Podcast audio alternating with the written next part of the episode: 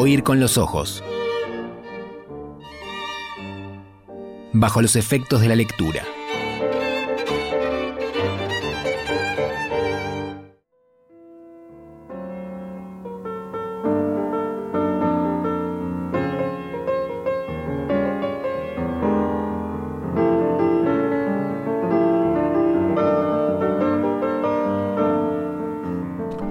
días de vino y de rosas. Bueno, por mi parte, por mi parte, cada vez que me, que me dispongo a, leer, o bueno, a escribir también, ¿no?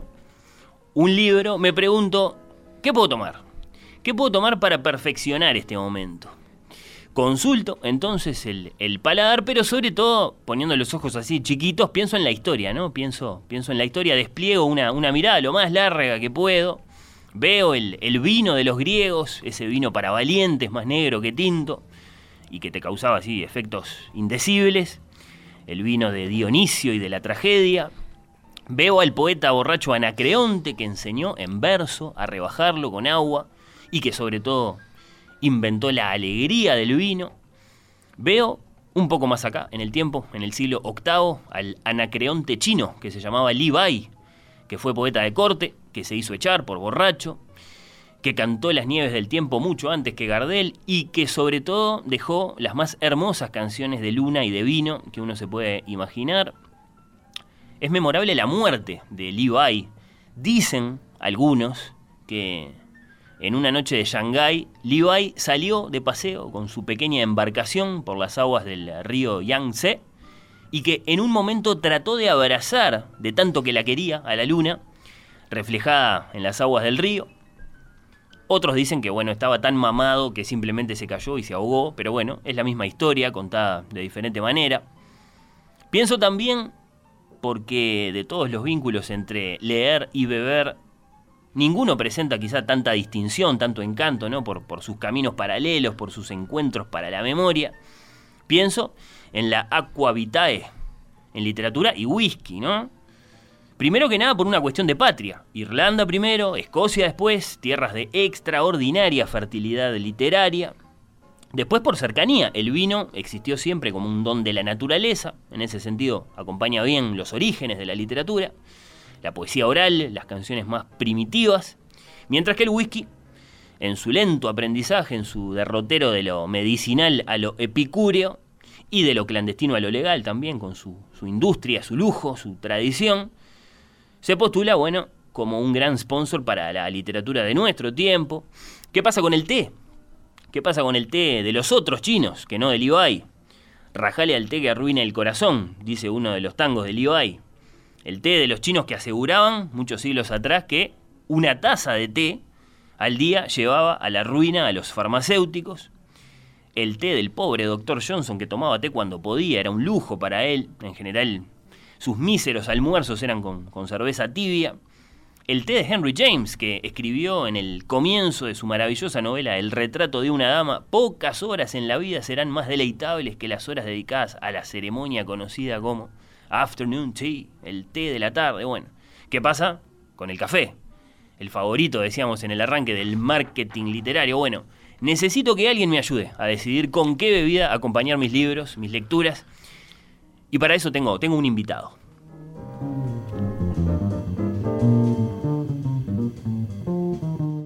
Químico, humanista, comunicador, Bernardo Borkenstein. Bienvenido a Oír con los Ojos. ¿Cómo Buenas estás? tardes, ¿cómo estás, Fernando? Día amigo. Principalmente. Principalmente. ¿Andás ¿Cómo bien? Bien, bien, contento. Qué, qué- qué tarde ideal para hacer y escuchar radio esta, eh. Estoy de acuerdo. Completamente. Y bueno, te estaba escuchando recién hablar de Turandot y, y esta introducción que hiciste con respecto a las bebidas. Y bueno, podemos eh, tocar dos temas básicamente, ¿no? El vino en los libros El vino en los o el vino para los libros. ¿Sí?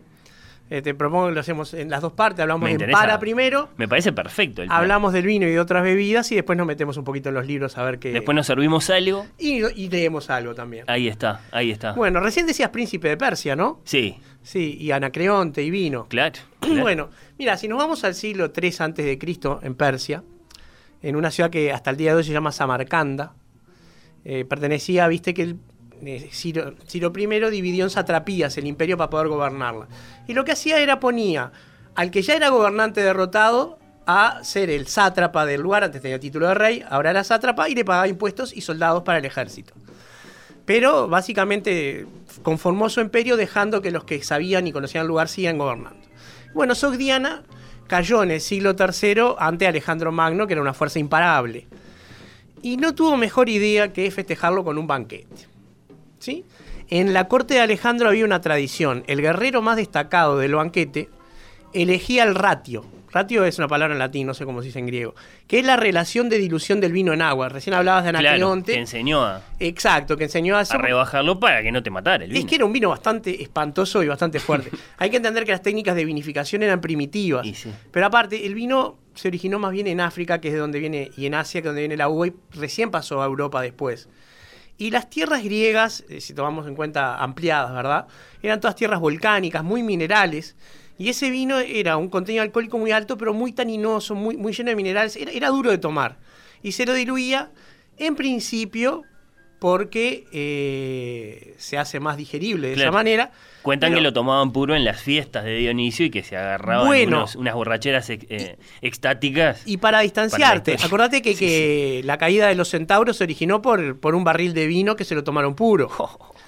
Este, y bueno, pero se consideraba además que beber el vino puro era ibris. Claro. Era el pecado del exceso. Soberbia, La sí, soberbia. sí, sí, sí. Entonces Alejandro le, le- le pidió al guerrero más destacado que, que ratio dijo, puro, dijo. Y cometió ibris. Y eso era un mal presagio. Algo iba a pasar. Y efectivamente se Un desmandó exceso la de cosa valentía. de soberbia, ¿no? De soberbia, O sea, claro, porque, sí, como digamos, diciendo, los dioses siempre están por arriba. Y si bien ahora hablamos de personajes históricos. Sí, sí. Se mandó la Este, parte, Alejandro. No, no, Alejandro hizo lo que hacía siempre. El, el- el guerrero fue el que se mandó la Ah, parte. claro, claro, perdón, No, Alejandro. no sé si fue Festion en esa, en esa noche o si fue alguno.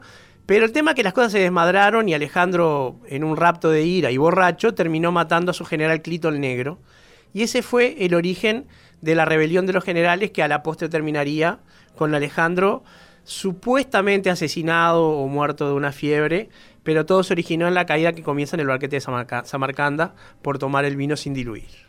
Una borrachera que se fue, que se fue. Se fue de, se las, fue de las manos. manos, exactamente, como la de los centauros. Claro, claro, claro. Bueno, así era el vino de los griegos. Así era Sí, ese sí, famoso sí. vino que, que tantos mitos y tantas historias este, nos ha dejado, ¿verdad?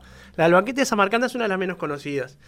Pero después el vino tuvo eh, suertes irregulares, ¿verdad? Si bien Ujú. en Europa y dentro de la cristiandad pasa a ser la bebida divina por naturaleza, la que se transustancia y se vuelve la sangre de Cristo, en el mundo musulmán fue prohibido. Mahoma prohíbe todo consumo de alcohol. Este, hasta el día de hoy, un musulmán devoto y practicante no puede tomar alcohol. Algunos este, se basan, este, yo no sé si esto es Sikh o musulmán concretamente, pero una de las dos religiones es. El, texto expreso es: "Nu- una gota no tomarás. Entonces lo que hacen es tomar una gota con un dedo, la tiran al piso y toman el resto. Pero no los devotos en serio, lo- los que son de alguna forma fariseos, ¿no? Que toman la interpretación más conveniente. Claro. Sí, sí. Pero Eh, bueno. Audaces exégetas. El tema es que si no hay vino, y por supuesto en aquella época, siglo III, siglo cero, siglo, siglo III antes de Cristo era Samarcanda, siglo III después de Cristo, si no tenemos vino, ¿qué tomamos? ¿Alguna bebida que nos reconforte el alma? Eh, ya no quizás en un momento de lectura, pero sí al terminar la jornada o después de una batalla necesitamos. Y no había. O sea, los musulmanes o le compraban el vino a los cristianos y por esa razón tomaban vino desafiando la, la prohibición de Mahoma o precisaban algo que no fuera el vino. Un dato. eh, la única forma cristiana tolerada durante aquella época en el mundo islámico eran los monasterios, porque los monasterios hacían vino y le podían comprar. Ellos no llegaban su, su desafío a plantar vides y vinificar, Claro. pero sí se lo podían comprar a los cristianos. Entonces no había iglesias, o sea, o, o se peleaban por las ciudades, pero los monasterios eran bastante tolerados por una razón económica. Y resulta que en el Yemen, seguimos en Asia, pero en la otra parte, en la península arábiga, un pastor encontró un día que eh, sus cabras comían unas frutas rojas y se quedaban más locas que ellas mismas. Se ponían muy nerviosas. Él tomó nota de eso, observó las frutas y eh, las empezó a consumir él y se dio cuenta que le daban un subidón de energía, lo, lo ponían en un estado de alerta, con la conciencia más clara. Y este pastor, que según la leyenda se llamaba Caldi, descubrió el cafeto, el árbol que nos da una fruta que un par de siglos después nuevamente pasaría a darnos la bebida que hoy conocemos y que tomamos como café. ¿Sí? Esta bebida sí fue admitida en el mundo musulmán, no sin peleas, por supuesto. El café ha tenido que enfrentar numerosos enemigos en todas las culturas y los derrotó a todos. La apetencia por tomar café es tan grande y es una bebida tan noble y tan buena que, salvo en principio a los mormones a principios de la década del 50, derrotó a todo el mundo. La prohibición de los mormones no fue desafiada en su momento. No sé, hoy en día no, no estoy al tanto. Pero bueno, del descubrimiento de estas frutas rojas a que los sufíes lograran un par de siglos después, ya en Turquía, desarrollar la bebida que se hace con agua caliente que hoy conocemos y que de alguna manera no tiene el mismo efecto, pero si no hay un buen vino, un buen café también ayuda. Y de hecho, si yo tuviera que elegir en este momento mi momento para leer, mi bebida es el mate, vamos a reconocerlo. Bueno. Pero eh, si ya terminé la jornada y ya el viernes se volvió el, preámbulo de mi fin de semana, por ahí elijo un vino. Pero si todavía tengo que tirar un rato más, el café es insustituible. Entre otras cosas porque en la calle no puedo armar el mate. Y bueno, y como te decía, el, café empezó a, difuminarse por todo el mundo árabe. Y en el siglo VIII eh, ya empieza a llegar, vía el enorme comercio que había entre Turquía y, Venecia, empiezan a llegar todas las cosas desde el mundo árabe a la cristiandad a través de Venecia, que era el lugar de principal de entrada. Y empiezan a llegar las cosas, el café era mirado con desconfianza, pasa siglos nuevamente, y ya eh, el conocido vino árabe empieza a tomar eh, cuerpo dentro de Italia y se empieza a tomar, recordemos que hasta el día de hoy eh, la ciencia del espresso es italiana, o sea, el, café entra a Europa por Italia y por Europa a todo Occidente. Y los, curas, los este, sacerdotes católicos se horrorizaron. ¿Cómo puede ser que este producto que viene del mundo musulmán sea tan, tan apreciado? Tan, esta bebida es demoníaca, es una bebida del diablo, hay que, hay que prohibirla. Y fueron todos a hablar con el, con el Papa que era Clemente III. Y el Papa dice, bueno, pero está bien, todo bárbaro, pero primero tengo que saber de qué se trata. Y lo que hace es probar el café. Y le gustó tanto que se dio cuenta que aparte lo estaban tratando de hacer un disparate, que dijo, esta bebida es demasiado buena para dejarla al, demonio. Vamos a bautizarla y así engañamos al diablo. Y lo que hizo fue bautizar y por lo tanto volver bendito el café. Y ahí se podía tomar en la cristiandad sin problema. Y ahí fue uno de los problemas que el café logró superar para instalarse ahora en Europa. Claro. Así entró, entonces, de algún modo. y se difuminó, ¿verdad? O sea, los establecimientos que hoy conocemos como cafés empezaron a proliferar eh, de, primero en Turquía, en el mundo árabe. Claro. En esos cafés se juntaba gentes a contar historias, que en Venecia lo llamaron los confabulatori notturni. Y esas historias que se contaban son las que después Barton recopila en las Mil Noches y una Noche o Noches Árabes. Ya ahí, claro. Este, y se, juntaban alrededor de los cafés para, para conversar como pasó hasta que la internet destruyó ese, ese ámbito, ¿verdad? Este, hasta hace bien cerca. Y bueno, pasa el tiempo, ya el mundo empieza a ser más complejo, la cristiandad se expande hasta América, el, el imperio otomano empieza a crecer, y en América los conquistadores descubren una planta que la denominan el alimento de los dioses. Una planta. Una planta, que se consumía en el mundo azteca y la, economía, la, denominan el alimento de los dioses, el teobroma cacao. Ahí está. Que era considerado alimento de los dioses en, en, este, en, en, el mundo amerindio, digamos, tanto los mayas como los aztecas, todos los nahuatl. Y encuentran nuevamente una semilla con propiedades energéticas, una, semilla que, que, daba una bebida muy amarga. La bebida, la infusión de cacao es repugnante. Si el café mal hecho es amargo, la bebida de, café que tomaban los aztecas es, una hiel. Había que ponerle miel. Recordemos que no había azúcar, o sea, la, cantidad de edulcorantes que había en aquel momento era muy limitada. Estaba la miel, algún jarabe de alguna planta y poca cosa más, alguna melaza. Eh, se dice que un niño... No para endulzar, sino para mitigar, ¿acaso? El amargor. No, no, se podía endulzar, si tenías la plata para pagarlo, ah, era caro. Este, se dice que hoy en día un niño de 5 años ha comido en lo que lleva de vida más que un rey de la Edad Media en toda su vida de azúcar. Para que te das una idea de lo raro que era todo eso. Pero Otro acá, no- mundo, acá estamos. otro mundo. eh, otro mundo. Estamos en un Sí, tiempo sí, más sí. posterior, ¿verdad? Siglo XVI, XVII. Y eh, ahora no llega a Italia, llega a España. El cacao llega a España. Donde es aceptado.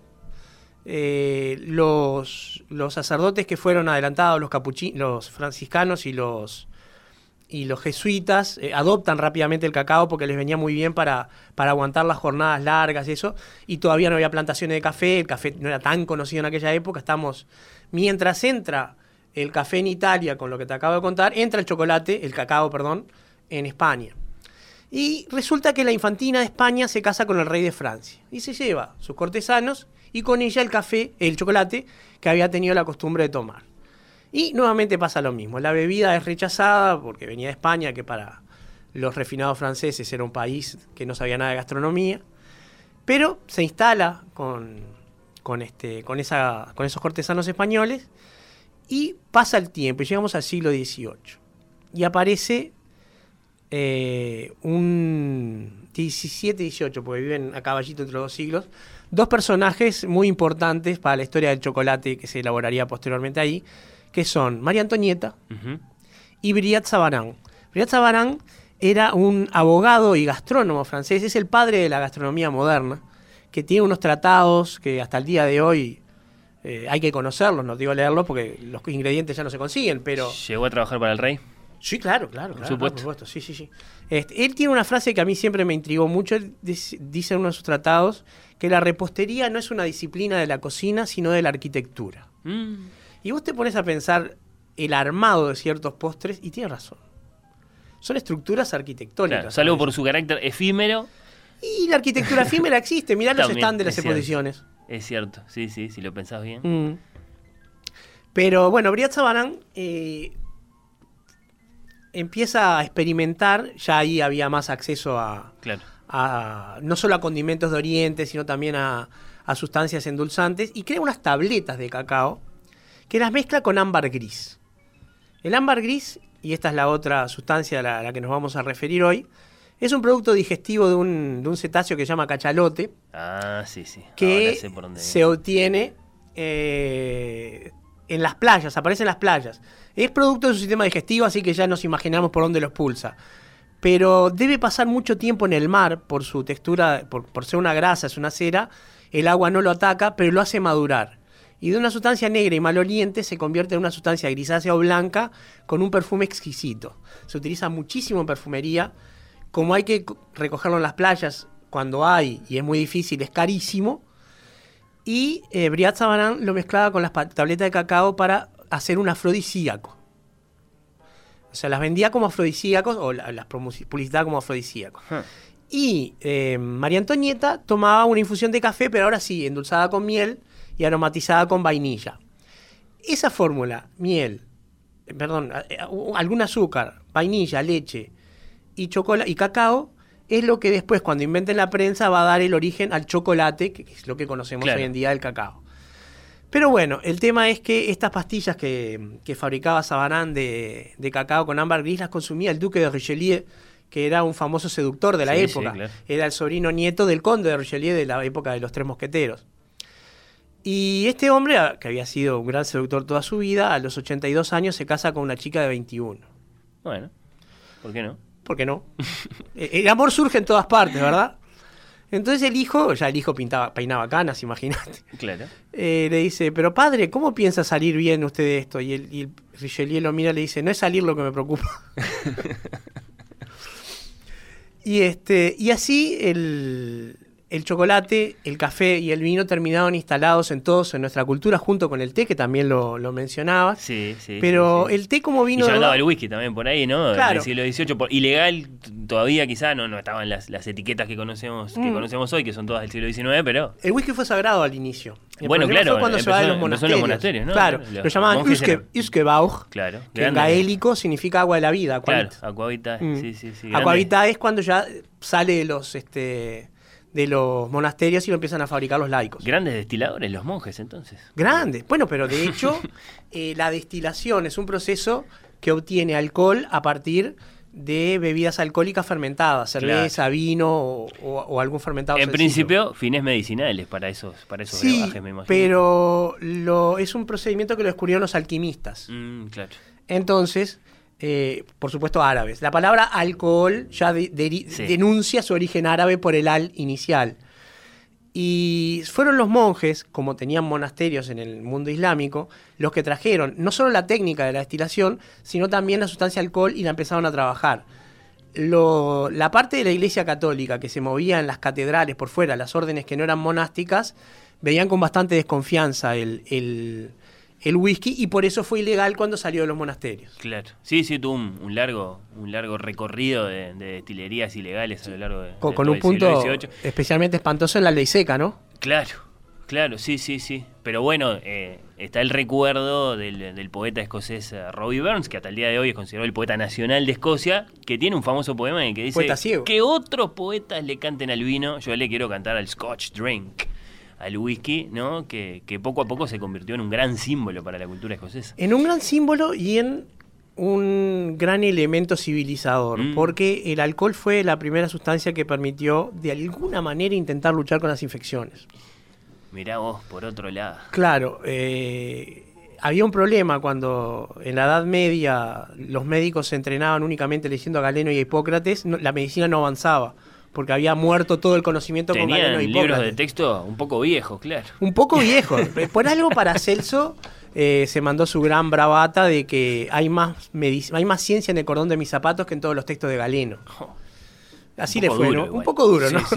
Pero hablaremos en otro momento quizás de, de- de Paracelso, pero el tema que el, el alcohol permitió eh, viajar largas distancias. La cerveza se pudría, el vino se picaba en, en los barcos. En los barcos iniciales, los de Colón y de Sí, esa época. sí, sí, sí. Pero cuando después hubo alcohol era más fácil de, transportar el ron, eh, los destilados de caña. De hecho, la cerveza IPA, la, la- la tan común cerveza IPA artesanal hoy, es una cerveza con mucho lúpulo que se empezó a fabricar para que no se pudriera en el viaje a la India. Mm, mirá vos, los orígenes de las cosas. Claro, y el, este, mm, el alcohol que viajaba, el ron sobre todo que viajaba en, en los barcos, permitió conservar los limones, que era lo que utilizaban para no tener escorbuto en los viajes largos, la fuente de vitamina C más cercana, Mm. que se pudrían salvo que los metieran en el alcohol. Y en la segunda parte, cuando hablemos de- del alcohol, vamos a contar algo de eso. Y a lo mejor te pregunto algo, eh, Bernardo, Dale. sobre los efectos también, ¿no? De ¿Del cada alcohol? una de estas bebidas, para pensar un poco a ver qué me tomo cuando, cuando me Eso ponga a leer una, una es- novela esta es noche. ¿Del alcohol o del café o del té? ¿Qué- cuál- los Eh, efectos, ¿no? Todo importa qué, qué- qué es lo que tú quieras lograr. No es lo mismo invierno que verano. No es lo mismo un día de lluvia como hoy, frío, que una tarde después de la playa con Claro, calorcito hay que todavía. tener muchas cosas Mucha cuenta. intensidad lumínica, baja intensidad lumínica. Venir de trabajar o ya estar descansado, todas esas cosas. Oh. Y fundamentalmente, ¿qué voy a leer? Claro. Por ejemplo, Bukowski no se lleva con la Coca-Cola. Está bien, mirá vos todas las cosas que hay que tener en cuenta. Este, y bueno, y de repente si me decís hoy, por ejemplo, un Jack London, ¿no? Un libro de Jack London o El País de las Sombras Largas. Y son libros que piden una vida caliente. Ah, hay que hacer una lista. Ay, me encantó, me encantó. Estamos conversando sobre leer y beber, sobre libros y bebidas con Bernardo Borkenstein. Ya volvemos.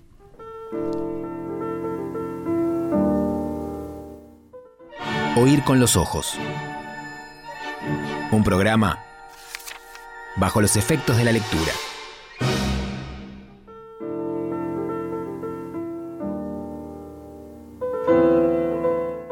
Estamos conversando con Bernardo Borkenstein sobre libros y bebidas, sobre leer y beber. Y me ibas a decir algo, Bernardo, sobre los efectos, ¿no? Claro. Pensando en elegir. Exacto, pensando que vamos a elegir, vamos a decir, tenemos un libro que nos, nos causa una gran expectativa al leerlo, tenemos esa hermosa excitación de cuando un libro lo queremos leer y lo tenemos ahí, y vamos a elegir nuestra bebida. Tenemos que pensar dos cosas. Hay bebidas que no hacen nada, como el agua, que solo nos hidrata y punto, y las que estamos pensando son las que producen algún efecto en el alma, por no decirlo de otra manera. y esas son de dos tipos, estimulantes y depresoras. Bien. El whisky es un depresor. Es un depresor absoluto. El tema que el whisky a baja dosis deprime primero los centros inhibitorios en el cerebro. Y por eso genera euforia, porque te desinhibe, pero por un mecanismo de depresión. Y por eso es una burrada la gente que dice que toma una copa de alcohol y no le hace nada para manejar. Porque el alcohol siempre va a empeorar los reflejos y todo, aunque sea en una cantidad pequeña nunca los va a mejorar. Whisky depresor. Whisky depresor, pero a baja dosis, euforia. Entonces nos va a dar una sensación de bienestar, calorcito y euforia. Y el libro va a parecer un poco mejor de lo que es, seguramente. Probablemente, este, pero si nos vamos a meter, pongamos por caso, con Humberto Eco, por ahí capaz que se nos hace un poco difícil. Claro, hay que tener los sentidos más alerta, o sea, más Kant y el afilados. whisky son incompatibles, por ejemplo. Kant y el whisky no van. Sí, no van, no De van. acuerdo. Sí, sí, hay que leer la crítica de la razón pura, hay que estar... Exacto. Como que- para manejar. Ah, exacto, ahí está. Y ahí nos vamos a los estimulantes, ¿verdad? Los, Bien. los que tienen compuestos que en realidad llaman, en general llaman xantinas, el té, el café, el chocolate, ¿Mate? mate, por supuesto, la bebida reina de Uruguay. Eh, todos tienen compuestos llamados cafeína, teobromina, Sí. Y que esos producen estimulación, esos aumentan la capacidad de concentración y sobre todo aumentan la capacidad de estar despierto y aumentan un poco la vigilia. O sea que si vamos a planear una larga jornada de lectura, por ahí los estimulantes son mejores, aunque hoy que es viernes, que la gente mucha ya está llegando y empieza el preámbulo del fin de semana, como decíamos, una bebida este, alcohólica, aunque sea depresora a bajas dosis, puede servir también. Pero eh, estas bebidas tan importantes han dejado su huella en los libros también. Ni que hablar. Ni que hablar. Ni que hablar. sí, Hoy sí, hablábamos sí. de los mitos griegos y la importancia del vino en ellos, ¿verdad? Bueno, sí, sí, está presente en la poesía, está presente, eh, bueno, eh, en el origen de la tragedia. En el origen de la tragedia, claro, todo lo dionisíaco Sí, tiene que ver justamente con el vino y con, con el origen de la tragedia, ¿no? Nietzsche, otro que no se puede leer con alcohol. Eh, Si uno pretende entenderlo, si uno pretende, bueno. Este, Sí, a Nietzsche se lo con- entiende. El problema es que lees a Nietzsche con alcohol, el problema es que te convenza. los, los deseos que te puede producir, claro. te Claro, sí, entiendo, sí, sí, lo peligroso es eso, más bien. Nietzsche escribe mucho mejor que Kant, se le entiende todo lo que dice. Bueno, el problema es que te vaya a convencer. Bueno, eh, tomemos un libro que tenga que ver con, con lo que estábamos hablando, ¿verdad? Hablábamos del alcohol Sí, y eh, a mí, para mí, digo, los libros que yo he leído, el libro donde el alcohol toma una parte importante en la atmósfera del libro es Moby Dick. Bueno, hablaste de los cachalotes. De los cachalotes, Sí, o sea, sí, sí. del ámbar gris, Claro. de, de el- del ron. Y la bebida que toman en Moby Dick es el grog. Una bebida muy conocida de todos los marineros y en especial de los piratas, que los piratas lo que tomaban también era grog, que es eh, un preparado que surgió de una necesidad que tenía un capitán que se llamaba Edward Vernon, al que le decían grog porque usaba unos capotes de una tela que se llamaba grogran, que es una tela tosca, áspera, de lana, lo que se necesita para estar en un barco Claro. que no tiene calefacción, ¿verdad? Eh, como eran los de aquella época. Y eh, tenía un problema, cada vez que eh, intentaba darle ron a los marineros se le emborrachaban. Y era un barco de guerra, o sea, el problema de él era, era bastante más serio que, que- que se le durmieran por los rincones o se pelearan, que también era un problema. Entonces hizo una disposición, el, el- el ron se iba a tomar disuelto, de- diluido a la tercera parte con agua, y eso se le iba a dar a los marineros en tres medidas diarias. Un poco patearon, pero a la larga como a No todos se nada este acostumbraron. ron, dijeron. Bueno, pero el tema es que la, la ventaja del agua es que tú sabes que hoy en día ya está haciéndose costumbre que cuando uno toma alcohol toma también agua para evitar la deshidratación. Sí. Venía con las dos cosas a la vez. Eh, pasaban dos cosas. Primero que el agua mezclada con, con el alcohol eh, bajaba la capacidad de emborrachar. Pero aparte acordate que en el alcohol guardaban los limones. Y ese es el origen de las bebidas sour. El gusto por los sour viene de que esos limones le daban su sabor a la bebida alcohólica y era limonada. Y como ya tenía agua, el producto fue evolucionando a pasar a ser algo que se le ponía canela, azúcar y agua caliente. Y pasó a ser una bebida caliente. Y eso es mucho más reconfortante que el alcohol solo en un barco ballenero, por ejemplo. Y esa era la bebida que tomaban los marineros y que hasta 1970 era parte de la ración diaria de los marineros británicos. Mirá tú. Se les seguía dando... eh, Tremendo Tre- descubrimiento, entonces. Claro. Entonces fue una, una ventaja porque los soldados tienen que estar prontos para la guerra, los marineros de batalla también, y bueno, les daban el grog, y esa bebida es la que tomaban Claro. en, eh, En el en pico. Moby Dick, y es el, el brindis que Ajaba hace cuando van a salir, lo que llama la singladura, a buscar a Moby Dick para tener todos los mejores vientos y todo, lo hacen con grog. Y grog para todo el mundo y hacen ese brindis. Es cierto. Antes sí. de que nos diéramos cuenta de que Ajave estaba un poquito loco. Claro.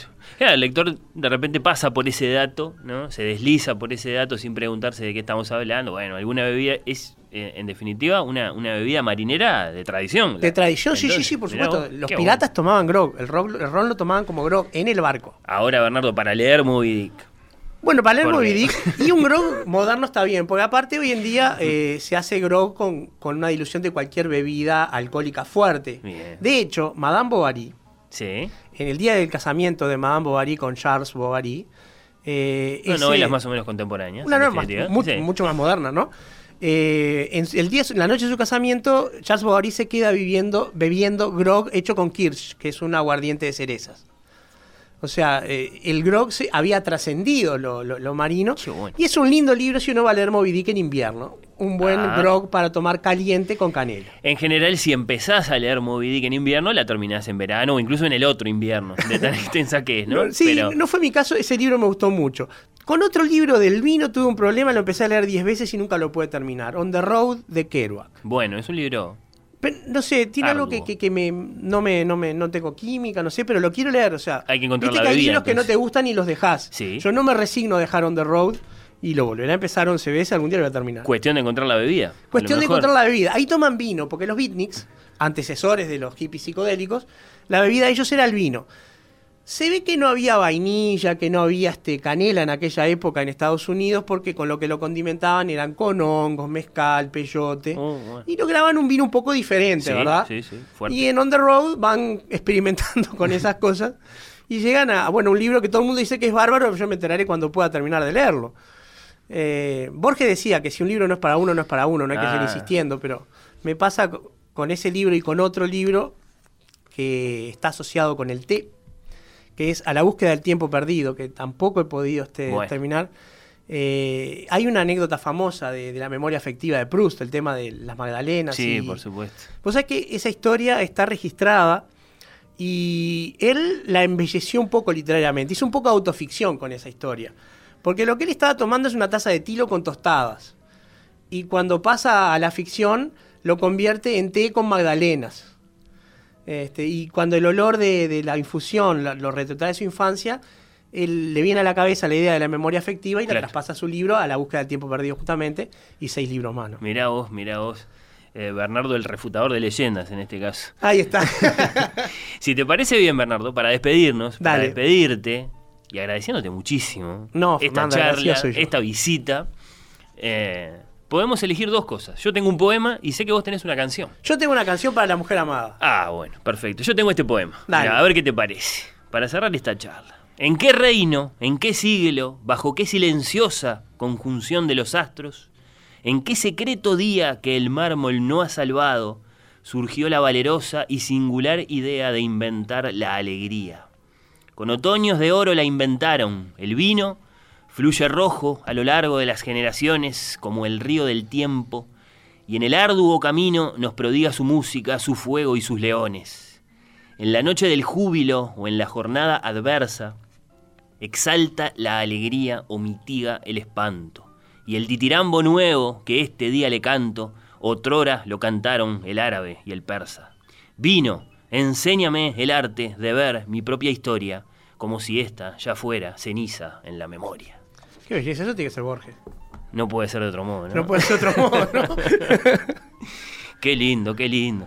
Bueno, contame con qué canción nos despedimos. Bueno, nos vamos a, a despedir con una canción que es una, una favorita de, de la mujer amada. Como decíamos, nosotros también somos grandes admiradores de Alejandro Dolina. y, este, y es la canción Jordan de Taylor's Problem. Muchas gracias, Bernardo. Hasta pronto, Fernando.